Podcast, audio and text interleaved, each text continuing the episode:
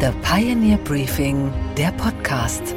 Einen schönen guten Morgen allerseits. Mein Name ist Gabor Steingart und wir starten jetzt gemeinsam in diesen neuen Tag. Heute ist schon Donnerstag und zwar Donnerstag, der 19. Januar. Above all, it shows Germany can be flexible, we can be unbureaucratic, and we can be fast. I spoke of a new Deutschlandgeschwindigkeit in this regard, a new German speed. Olaf Scholz und die deutsche Geschwindigkeit. Der Buddha der Innenpolitik verspricht die Selbstbeschleunigung. Der Mann verkörpert die Mitte wie kaum ein anderer Politiker. Zeitenwende und der neue German Speed, aber eben nicht zu schnell. Bloß kein Überfordern und nichts alleine entscheiden. Ganz wenig ich, ganz viel wir, auch das ist Olaf Scholz. Beim Thema Ukraine gehen Alleingänge schon gar nicht. Entscheidungen trifft Deutschland nur im Konsens mit seinen Partnern, sagt er in Davos. And this is the strategy we have, that we are um, strategically interlocked together with our friends and partners, that we are working together with them, that we are discussing with them, and that we are never doing something just by ourselves, but together with others especially. Auch beim Kampf gegen den Klimawandel geht von Deutschland keine Revolution aus. Ein Land alleine, sagt er, kann das doch eh nicht schaffen. Eine Binse, aber diesmal auf Englisch. Ladies and gentlemen, a climate neutral future is, needless to say, not something any single country can achieve on its own. That is why our dialogue and, our, and a forum like Davos are so crucial. Auch bei der Migration legt Scholz Wert auf ein Bild, das die Mehrheit gutieren dürfte. Wer die Ärmel hochkrempelt und hier was leisten will, der ist willkommen. After all, if we want to remain competitive as a leading industrial nation, we need experienced practitioners, qualified engineers, tradesmen, and mechanics. Those who want to roll up their sleeves are welcome in Germany. That is our message. Und auch das ist interessant. Scholz verwehrt sich gegen die Apologeten einer gespaltenen Welt. Er glaubt nicht, dass es zwei Lager geben wird, um die sich dann alle scharen. Er glaubt, vielleicht hofft er auch nur auf eine multilaterale Welt mit vielen starken Partnern. Der nächste kalte Krieg ist, wenn es nach ihm ginge, abgesagt. And I'm sure that there will be not a bipolar world again with camps around two big nations or so.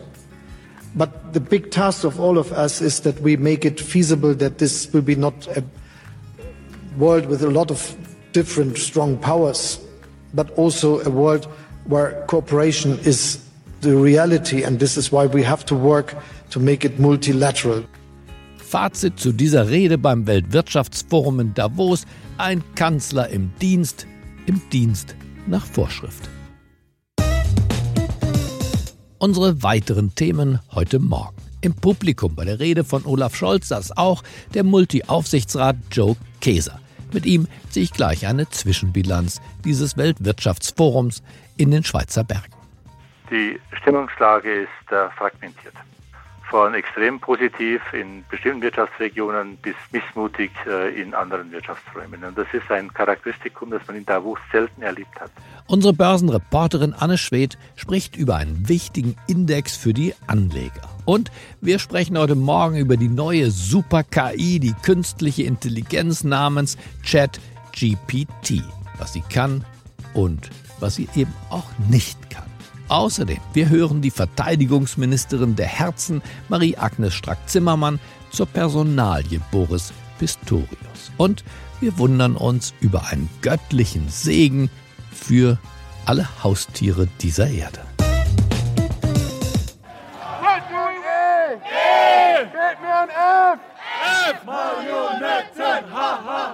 Während draußen in Davos die Klimaaktivisten demonstrieren, tritt der Vorsitzende des Weltwirtschaftsforums, Klaus Schwab, am Montag im Kongresszentrum ans Rednerpult. Dear partners and friends of the World Economic Forum, a very cordial welcome to the 2023 annual meeting.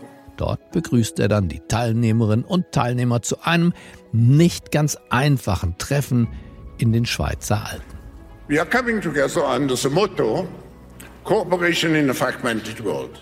Das Motto, Sie haben es gerade gehört, in diesem Jahr Zusammenarbeit in einer fragmentierten Welt. Joe Kaeser ist ein gesetztes Mitglied im Club der Weltelite. Natürlich war er schon als CEO von Siemens beim Weltwirtschaftsforum dabei und jetzt als Aufsichtsrat von Daimler Truck, von Linde, von Siemens Energy und anderen Firmen zeigt er ebenfalls Präsenz. Und im Aufsichtsrat des Weltwirtschaftsforums ist er ebenfalls mit Sitz und Stimme dabei. Ich habe ihn daher gestern Abend in den Schweizer Bergen angerufen und dachte mir, wir ziehen schon mal eine kleine Vorabbilanz, bevor das Forum morgen dann endet. Einen schönen guten Abend, Joe Keser nach Davos. Guten Abend, Herr Steingart. Die Scholz-Rede ist soeben vorbei. Wie kam sie an bei der Weltelite? Wir haben natürlich auch schon mal mitgehört, aber mich interessiert, wie das Auditorium in Davos vor Ort sie empfunden hat. Also zunächst einmal war überraschend, dass der Saal nicht voll war. Es gab also noch relativ viele Plätze. Das ist ungewöhnlich.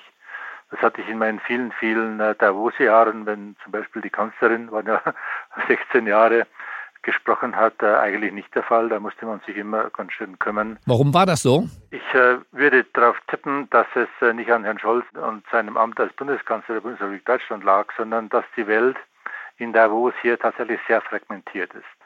Es gibt sehr, sehr viele Interessenslagen.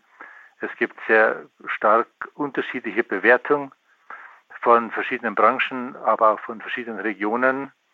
Und es ist tatsächlich so, dass wir eine deutliche Fragmentierung auch der Interessenslagen hier in Davos spüren, zumindest in den ersten drei Tagen. Wie haben Sie denn die Rede empfunden, Herr Käser? Ich finde, dass Scholz eine für ihn typische, solide Rede gehalten hat. Er hat alle Themen angesprochen, natürlich in der Hauptsache äh, das Thema Ukraine, er hat sich ungewöhnlich lange aus meiner Sicht verhalten auf dem Thema Energie. Das ist für Deutschland natürlich eine ganz wichtige Geschichte, aber für die Welt in vielen Regionen eigentlich weniger, weil große Teile dieser Erde haben keine Energiekrise, sondern äh, einzelne Wirtschaftsnationen haben eine aus verschiedenen Gründen. Andere profitieren immens davon, denken Sie an den Mittleren Osten, aber vor allem auch an die Vereinigten Staaten von Amerika. Das Motto in Davos ist ja die fragmentierte Welt, in der man, ja, in der die Weltelite natürlich den Zusammenhalt sucht. Wo würden Sie sagen, ist die Fragmentierung, also das Auseinanderdriften am spürbarsten für Sie auch vor Ort im Erleben? Also äh, am spürbarsten ist es tatsächlich äh, ist das regionale Auseinanderdriften, zum Beispiel zwischen der Welt der Vereinigten Staaten äh, und Europa und in Teilen auch Asiens. Das ist sehr, sehr spürbar.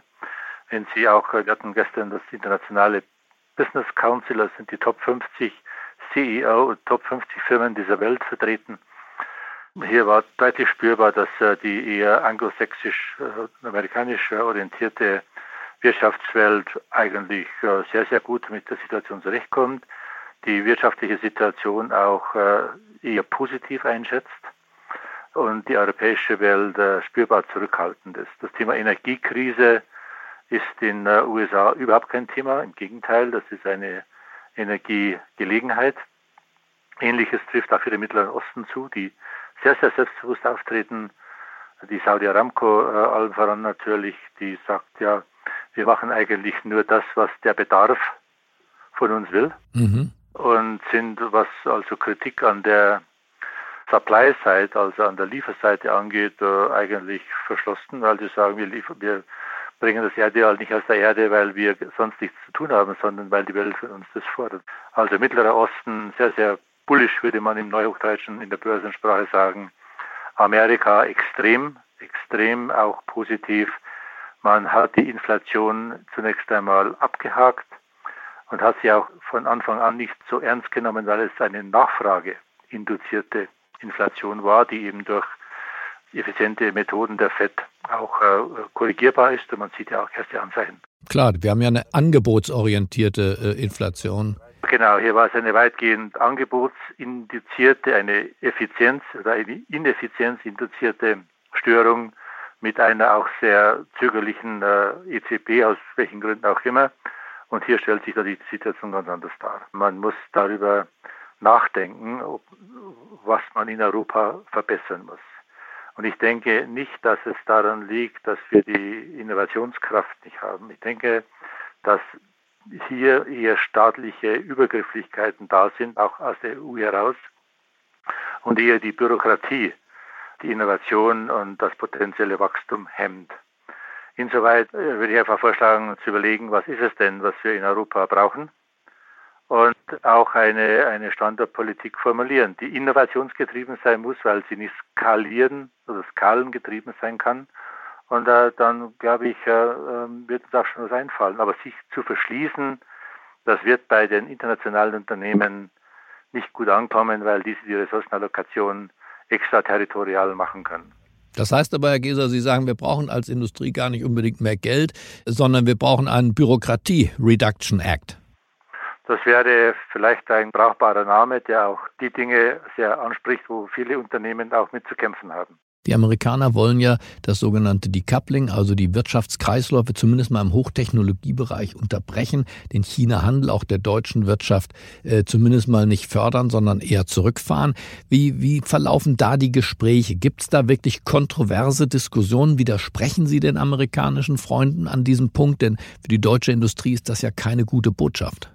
Für die deutsche Wirtschaft ist das im Allgemeinen keine gute Botschaft. Hier sieht man auch, dass man insgesamt in Europa, aber auch die deutschen äh, Unternehmenslenker und Denkerinnen sehr vorsichtig sind. Nicht, weil sie nicht wissen, was das bedeutet, sondern weil sie eben noch auch gewisse Unsicherheiten sehen. Ich glaube, Amerika mit dem Inflation Reduction Act und den Möglichkeiten, die sich dort bieten, ist im Augenblick ein guter Platz zu sein aber man muss dort lokalisieren, das heißt investieren. Aber Siemens Energy und Daimler Truck und auch Mercedes, da wo Sie äh, in den Aufsichtsräten sind, ja. werden Sie sich zurückziehen aus China sozusagen? Haben Sie wirkliche Rückzugspläne? Nein, es gibt überhaupt keine Rückzugspläne, weil die, die Antwort für global agierende Unternehmen ist nicht, sich aus einem der beiden Wirtschaftsfelder zurückzuziehen, es sei denn, es gibt eine Eskalation kriegerischer Natur in Richtung Taiwan oder ähnliches. Das müsste man dann bewerten. Aber die Antwort auf, eine, auf ein de facto Decoupling muss die Weiterführung der, der Lokalisierung sein. Das heißt, große Unternehmen werden weiter lokalisieren. Sie werden in Amerika noch ein Werk bauen, sie werden in China noch ein Werk bauen. Oder in China nahen Regionen wie Vietnam, um sich etwas, äh, sagen wir mal, zu befreien.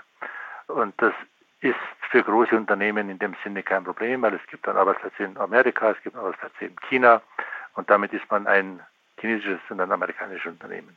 Soweit, so gut. Die große Frage ist, was passiert mit dem, mit dem Wirtschaftsteil Deutschlands, der den sozialen Frieden trägt, der vieles auch der örtlichen Wertschöpfung trägt, nämlich den kleinen und den mittleren Unternehmen oder auch als Mittelstand bekannt. Das ist die große Gefahr, des Decouplings für den Wirtschaftsstandort Deutschland. Nicht die großen Unternehmen, die werden die Lokalisierung machen und weiter existieren, aber die kleineren, die nicht ein Werk da und dort bauen können, die nicht die Genehmigungsmöglichkeiten haben, dort auch schnell Zugriff äh, zum Markt zu finden, die sind eigentlich diejenigen, die die großen Verlierer eines Decouplings sein können. Olaf Scholz weiß das und hat es nicht adressiert. Hätten Sie sich hier klare Worte auch gegenüber unseren Freunden in Amerika gewünscht, dass unsere europäischen Interessen in dieser geostrategischen Frage leicht anders gelagert sind? Wenn wir heute nicht in der Lage sind, eine europäische Außenwirtschaftsposition, eine gemeinsame europäische Außenwirtschaftsposition zu formulieren, dann wird man uns weder in China noch ehrlich gesagt in USA wirklich zuhören. Und das ist das große Dilemma äh, Europas, dass es diese Interessenskonzentration derzeit nicht gibt. Vielleicht geben könnte, weil durch die, wie wir es nennen, Zeitenwende, ja das Thema Rüstungstechnik eine neue Dimension bekommen hat. Und wie wir ja wissen, ist das Thema Rüstungsindustrie in Frankreich sehr, sehr stark. Und es wäre eventuell aus meiner Sicht zu überlegen, ob es nicht dort eine Interessensintegration gäbe, Frankreich nimmt den Lead in Rüstung und Defense. Deutschland nimmt den Lead in der Industrialisierung 4.0 und wir kriegen hieraus eine gemeinsame Interessensposition, die in beide Lager vertretbar wäre. Das sollte man sich nochmal überlegen. Damit hätte auch die Zeitenwende wirtschaftspolitisch eine Bedeutsamkeit erlangt. Interessante Idee. Bei alledem wäre natürlich Frieden in Europa eine gute Voraussetzung, eine bessere Voraussetzung auch für Prosperität, auch für den Dialog mit Amerika. Daher die Frage nach Henry Kissinger. Der ist nach Davos gekommen mit 99 Jahren und hat letztlich ja vorgeschlagen, lasst das mit dem Krieg führen, friert diesen Konflikt ein, gebt euch mit weniger zufrieden als dem totalen Sieg. Was halten Sie von, von Kissingers Friedensvorschlag? Nun, es ist ja in dem Sinne kein Friedensvorschlag, es ist bestenfalls ein Vorschlag für eine nicht kriegerische Koexistenz, so würde ich es formulieren. Immerhin. Immerhin. Immerhin. Joe Biden ähm, hat gesagt, er wünsche sich, dass Putin sozusagen die Macht verliert. Er hat äh, sich deutlich in Richtung Regime Change äh, aus, ausgedrückt. Äh, das, das wird Kissinger nicht supporten. Nein, das wird Kissinger nicht supporten. Das hat er schon äh, das haben wir 30 Jahre lang nicht gemacht. Er ist immer jemand gewesen, der gesagt hat, es gibt in der Politik keine Freunde, sondern nur gleiche Interessenslagen und die muss man möglichst äh, übereinander bringen. Er war immer bekannt dafür und auch berühmt dafür, dass er als Realpolitiker Kompromisse suchte. Ich sage nur, dass wir im, im heutigen Stadium es zumindest für mich sehr schwer vorstellbar ist, hier noch einmal Kompromisse zu finden weil eben, wie man so schön sagt, rote Linien überschritten wurden. Und man kann, glaube ich, bei dem Putin von heute, und wenn ich mich erinnere, waren Sie ja auch derjenige, der gesagt hat, man kommt manchmal in die Situation, als hätte Putin zwei Brüder äh, mhm. äh, über Zeit. Das war ein sehr, glaube ich, eine sehr, sehr kluge Analyse. Ich glaube, bei, bei Putins äh, jüngsten Bruder ist äh, eine solche, sagen wir mal, nicht kriegerische Koexistenz nicht darstellbar. Das heißt, in einem Satz, Herr Geser, abschließend gefragt, wie ist Ihre Stimmung? Da oben auf den luftigen Höhen von Davos schaut man ja vielleicht anders auf die Welt als in München oder Berlin. Wie, wie, wie ist Ihre Stimmungslage in einem Satz? Die Stimmungslage ist äh, fragmentiert. Wie das Motto? Von extrem positiv in bestimmten Wirtschaftsregionen bis zu extrem schlecht äh, bis äh, missmutig äh, in anderen Wirtschaftsräumen. Und das ist ein Charakteristikum, das man in Davos selten erlebt hat. Einmal war es, äh, alle wollten grün werden, dann war es äh, eine Finanzkrise, es war immer, oder dann war es auch die Technologie 4.0 und industrielle Digitalisierung. Dieses Mal ist es eine, eine extrem fragmentierte Veranstaltung, wo viele sehr optimistisch und einige auch sehr pessimistisch sind. Und diese Interessenslagen zu integrieren wird die große Aufgabe von Wirtschaft und Politik gemeinsam sein. Vielen Dank, Herr Keser, für diese Einschätzung aus Davos. Sehr gerne. Bis die Tage. Heute geht es um die neue Technologie ChatGPT, eine künstliche Intelligenz, die in der Lage ist, natürliche Sprache zu verarbeiten und zu generieren. Die Revolution kommt ganz unscheinbar daher. Was ChatGPT kann, sieht man dem System auf den ersten Blick nicht an. ChatGPT heißt das Tool und es hat das Internet so schnell erobert wie keine andere Plattform vorher. Kein Wunder, die Möglichkeiten mit dem Chatbot sind einfach mindblowing. I'm designed to respond to questions and provide information on a wide range of topics. Man hat den Eindruck, alle reden momentan über ChatGPT, diese Wundersoftware die angeblich in sekundenschnelle wissenschaftliche Arbeiten erstellen kann, Gedichte verfassen kann und auch die E-Mail-Kommunikation komplett allein nach ein paar Stichworten verfasst. Das Ganze ist so bemerkenswert, dass unser Team von Pioneer Tech Briefing, Christoph Käse und Lena Waldle sich in ihrer heutigen Ausgabe des Podcastes monothematisch diesem Thema Chat GPT widmen. Lena Waldl ist genau jetzt bei mir hier im Studio. Einen schönen guten Morgen, Lena. Guten Morgen, Gabor. Hallo. Erklär doch einmal, was ist das bitteschön, Chat GPT? Also der Chatbot ChatGPT ist eine künstliche Intelligenz des US-Unternehmens OpenAI. Und dieses Programm wurde mit einer Unmenge von Daten und Texten trainiert, sodass es neue Texte generieren kann. Und dadurch kann diese Software eben auf Fragen antworten, sie kann Gedichte schreiben und sie kann aber auch mehrseitige Texte zusammenfassen. Und ChatGPT macht das, indem das Programm die Wahrscheinlichkeit errechnet, mit der ein Wort auf ein anderes folgt. Also wenn du sagst, Guten Morgen Lena, dann werde ich darauf antworten, Guten Morgen Gabor. Es regen sich ja gewisse Ängste rund um diese künstliche Intelligenz, dass sie ganze Berufsstände, zum Beispiel uns Journalisten, arbeitslos machen könnte, oder? Also ich verstehe diese Angst, aber ich kann dich da beruhigen. Das ist eine berechtigte Frage. Braucht es denn überhaupt noch Journalisten, wenn es ein Programm gibt, das Texte in unendlicher Menge verfassen kann? Und natürlich braucht es immer noch Journalisten, denn auf dem jetzigen Stand ist ChatGPT noch keine Gefahr für unseren Berufsstand. Ganz im Gegenteil, ganz viele Aspekte unseres täglichen Arbeitslebens werden dadurch erleichtert. Das Programm kann uns Mails vorschreiben, es kann uns bei der Recherche helfen. Und einer meiner Interviewgäste, Jonas Andrulis von Aleph Alpha, hat ChatGPT mit einer Armee von Praktikanten verglichen. Die sind super praktisch, die können unglaublich viel Output generieren, aber man kann sich nicht komplett auf sie verlassen, denn ChatGPT ist darauf trainiert, Sprache zu generieren und nicht die Wahrheit zu sagen. Für diese künstliche Intelligenz ist es wichtig, dass der Satz stimmt, dass der Text stimmt, aber nicht, dass der Inhalt korrekt ist. Das heißt, das Programm findet dementsprechend manchmal auch einfach Fakten, damit der Text am Ende passt. Das nennt man Halluzinieren. Und es ist auch ganz wichtig, dass ChatGPT nicht direkt mit dem Internet verbunden ist. Die Informationen, die in ChatGPT eingespielt sind, gehen nur bis 2000 2021. Diese künstliche Intelligenz ist auch immer noch der Meinung, dass Angela Merkel Bundeskanzlerin ist. Und wenn es ihr gerade ins Bild passt, dann ist Brigitte Bardot auch französische Präsidentin.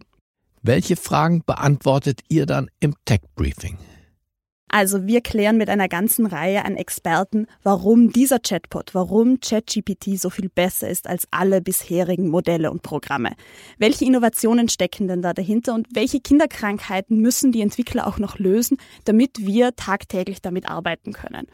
Und dann geht es auch darum, dass Microsoft bereits angekündigt hat, ChatGPT in ihre Programme zu integrieren und vor allen Dingen nicht nur in die Office-Programme, mit denen wir dann Mails vorschreiben könnten, sondern auch in die Suchmaschine Bing. Und Bing ist ja bisher ein bisschen eine vergessene Suchmaschine, aber mit dieser Software könnte sie eindeutig auch Google den Kampf ansagen. Ja, und dann werfen wir natürlich auch einen Blick auf die politischen Aspekte. ChatGPT ist ein amerikanisches Programm, was macht denn Europa? Wie geht Europa damit um? Und kann sich auch Deutschland und Europa, wenn es um künstliche Intelligenz geht, im Wettkampf gegen China und die USA durchsetzen? Ja, und das alles und noch ganz viel mehr, das besprechen wir heute im Tech Briefing.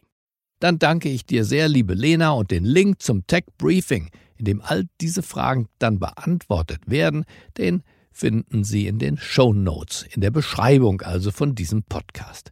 Da werden Sie dann ganz bequem in unseren journalistischen Heimathafen thepioneer.de geleitet. Ach so, Lena, und noch eins. Alles Gute zum heutigen Geburtstag. Vielen Dank, Gabor. Schönen Tag noch. Und was ist heute an den Finanzmärkten los? Da interessieren sich die Anleger für den Produzentenpreisindex, der jetzt erschienen ist. Anne Schwed in New York weiß mehr dazu. Einen schönen guten Morgen, Anne. Hey, Gabor. Was genau besagt dieser Index rund um die Erzeugerpreise und Anne, wie fällt er aus? Der Index zeigt, wie sehr die Preise für Produzenten, also auf Großhandelsebene gestiegen sind, ist damit also auch eine wichtige Kennziffer mit Blick auf die Inflation. Im Dezember ist der Index stärker gefallen als von Analysten erwartet, sogar so stark wie seit April 2020 nicht mehr. Auf Jahressicht waren die Produkte für die Produzenten im Dezember 6,2 Prozent teurer als noch im Dezember des Jahr davor. Das ist natürlich immer noch weit weg von dem generellen Ziel der Notenbank, die Inflation wieder auf 2 Prozent zu bringen. Aber immerhin zeigen die neuen Daten, dass sich die Inflation doch deutlich abkühlt. Zu Höchstzeiten lag der Produzentenpreisindex schon bei 10 Prozent. Besonders im Energiebereich gab es im Dezember Preisrückgänge. Für die Tankstellenbetreiber zum Beispiel wurde es 13,4 4 Prozent billiger. Und auch bei den Lebensmitteln erholen sich die Preise so langsam wieder. Da ging es im Schnitt um 1,2 Prozent nach unten. Die fallenden Preise haben sich übrigens auch noch in einem anderen Wirtschaftsbericht deutlich gemacht, der auch gestern rauskam, nämlich bei den Einzelhandelsverkaufszahlen. Die gingen um 1,1 Prozent zurück im Dezember. Daran zeigt sich, dass mit den steigenden Zinsen jetzt auch langsam die Nachfrage der Konsumenten zurückgeht, was ja letzten Endes auch das Ziel der Notenbank ist, weil mit einer fallenden Nachfrage dann ja auch die Preise nach unten kommen. Die Fed dürfte sich also über diese neuen Daten freuen. Inzwischen gehen Analysten auch schon mehrheitlich davon aus, dass wir beim nächsten FED-Treffen im Februar nur noch eine Zinserhöhung um einen Viertelprozentpunkt sehen werden. Dann ist Elon Musk ja ein Thema an den Finanzmärkten, aber nicht nur dort, denn er bekommt gerade mächtig Ärger für ein paar Tweets, die er vor Jahren schon abgesetzt hat. Damals sinnierte er im Internet, dass er Tesla von der Börse holen möchte, was er dann aber doch nicht getan hat. Was hat das Ganze für Folgen, Anne? Ja, genau. Und zwar geht es um Tweets von Musk aus dem Jahr 2018. Seine Aussagen, dass er Tesla von der Börse nehmen könnte, sorgten dafür, dass der Aktienkurs von Tesla stark schwankte. Tesla wurde aber dann nicht wirklich von der Börse genommen. Aber dass Musk mit seinen Tweets den Aktienkurs so manipulierte, löste bei den Anlegern große Wut aus. Einige Tesla-Aktionäre starteten deshalb eine Sammelklage gegen Elon Musk. Und gestern war da jetzt der Prozessauftakt. Musk wurde da vorgeworfen, ein Lügner zu sein. Diese Lügen hätten dazu geführt, dass normale Menschen, aber auch Rentenfonds oder andere Organisationen Millionen von Dollar an der Börse verloren hätten. Musks Anwalt verteidigte ihn und sagte, dass es keine Lüge gewesen sei. Musk sei tatsächlich in fortgeschrittenen Gesprächen gewesen, um Tesla von der Börse zu nehmen und hätte das seinen Followern nur so transparent wie möglich mitgeteilt. Die Börsenaufsicht kam allerdings damals schon zu dem Schluss, dass die Tweets unangemessen waren und zwang Musk zu einer Zahlung von 40 Millionen Dollar. Diese Entscheidung spielt es aber bei dem aktuellen Prozess der Aktionäre keine Rolle. Musk selbst hat auch die Chance, vor Gericht auszusagen und könnte das auch diese Woche noch tun. Die Tesla-Anleger hier an der Wall Street sind aber nicht so begeistert von dem ganzen Prozess. Die Aktie schloss gestern mit einem Minus von 2,1 Prozent. Und was, Gabor, geht eigentlich gar nicht? Na, dass Marie-Agnes Strack-Zimmermann nie eine wirkliche Chance bekam, die neue Verteidigungsministerin zu werden. Dabei hat sich die Vorsitzende des Verteidigungsausschusses im Bundestag in den letzten Monaten in diesem Job zumindest mal sehr, sehr bewährt. Das finden auch die Journalisten. Und deswegen wird Marie-Agnes Strack-Zimmermann in diesen Tagen häufig dazu befragt, wie traurig sie denn sei, dass sie den Ministerposten nicht bekommen hat. Doch sie ist weder enttäuscht noch traurig, sondern ganz professionell. Die FDP-Politikerin antwortet bei Markus Lanz auf die Frage, ob sie auf den Anruf von Scholz gewartet habe, gekonnt humorvoll. Ähm, die hätten gedacht, wir hätten schon Cannabis legalisiert und hätten gemeinsam die, den ersten Zug gemacht. Insofern äh, Spaß okay. beiseite. Sie geht sogar einen Schritt weiter und verteidigt die Entscheidung von Scholz nicht nur bei Lanz, sondern auch bei ZDF heute. Olaf Scholz ist immer für Überraschungen gut und auch mal so ins Ländertableau zu, äh, zu schauen. Ähm, da war der Name viel nicht bekannt, aber ich erlebe Herrn Pretorius in der Parlamentarischen Gesellschaft der NATO. Da war er immer dabei. Das ist jetzt ein Zirkel, der nicht so bekannt ist in der Öffentlichkeit. Okay, die Aussprache des Namens Boris Pistorius heißt der Mann, klappt nicht immer einwandfrei. Aber trotzdem weiß die FDP-Frau natürlich, wie anspruchsvoll der Job des Ministers ist und warum auch nicht jeder dafür geeignet wäre. Das sagte sie im Deutschlandfunk. Manche haben ja bei Verteidigungsministerium mehr Top Gun als Top Job im Kopf. Top Gun hatte Boris Pistorius sicherlich nicht im Kopf, als er das Angebot von Scholz annahm. Das weiß auch Strack Zimmermann und sagt deswegen, ich wünsche Ihnen alles Gute, Kraft, gute Nerven, Gottes Segen und ein Stückchen Fortune, weil das braucht man in so einer Situation. Okay, Gabor, und was hat dich heute Morgen wirklich überrascht?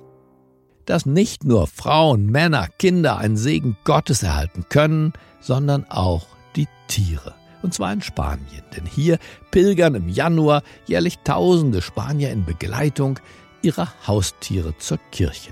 Festa Popular de Saint Antoni heißt dieser Tag, an dem es statt Wein oder Platen Wasser und Hundekekse gibt.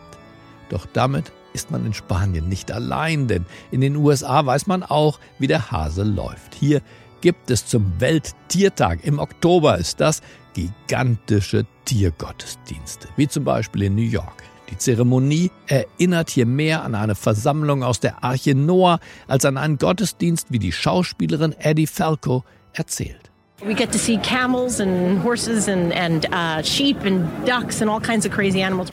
Wenn Sie sich nun denken, dass Ihre Tiere auch eine göttliche Segnung verdienen, dann gibt's gute Nachrichten. Denn auch hierzulande werden mittlerweile Gottesdienste für Hund und Katze abgehalten und auch den Hamster darf man wahrscheinlich mitbringen. Prediger Joachim Pauli aus Eschbach berichtet dem ZDF hier, warum er auch Tiere segnet.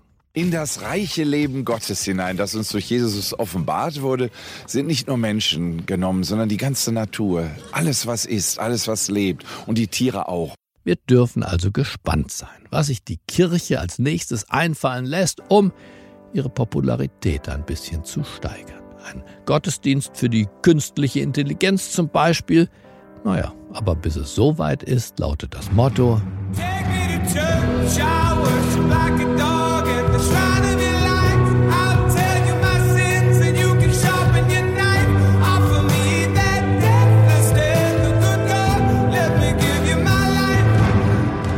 Ich wünsche Ihnen einen sagenhaften Start in diesen neuen Tag.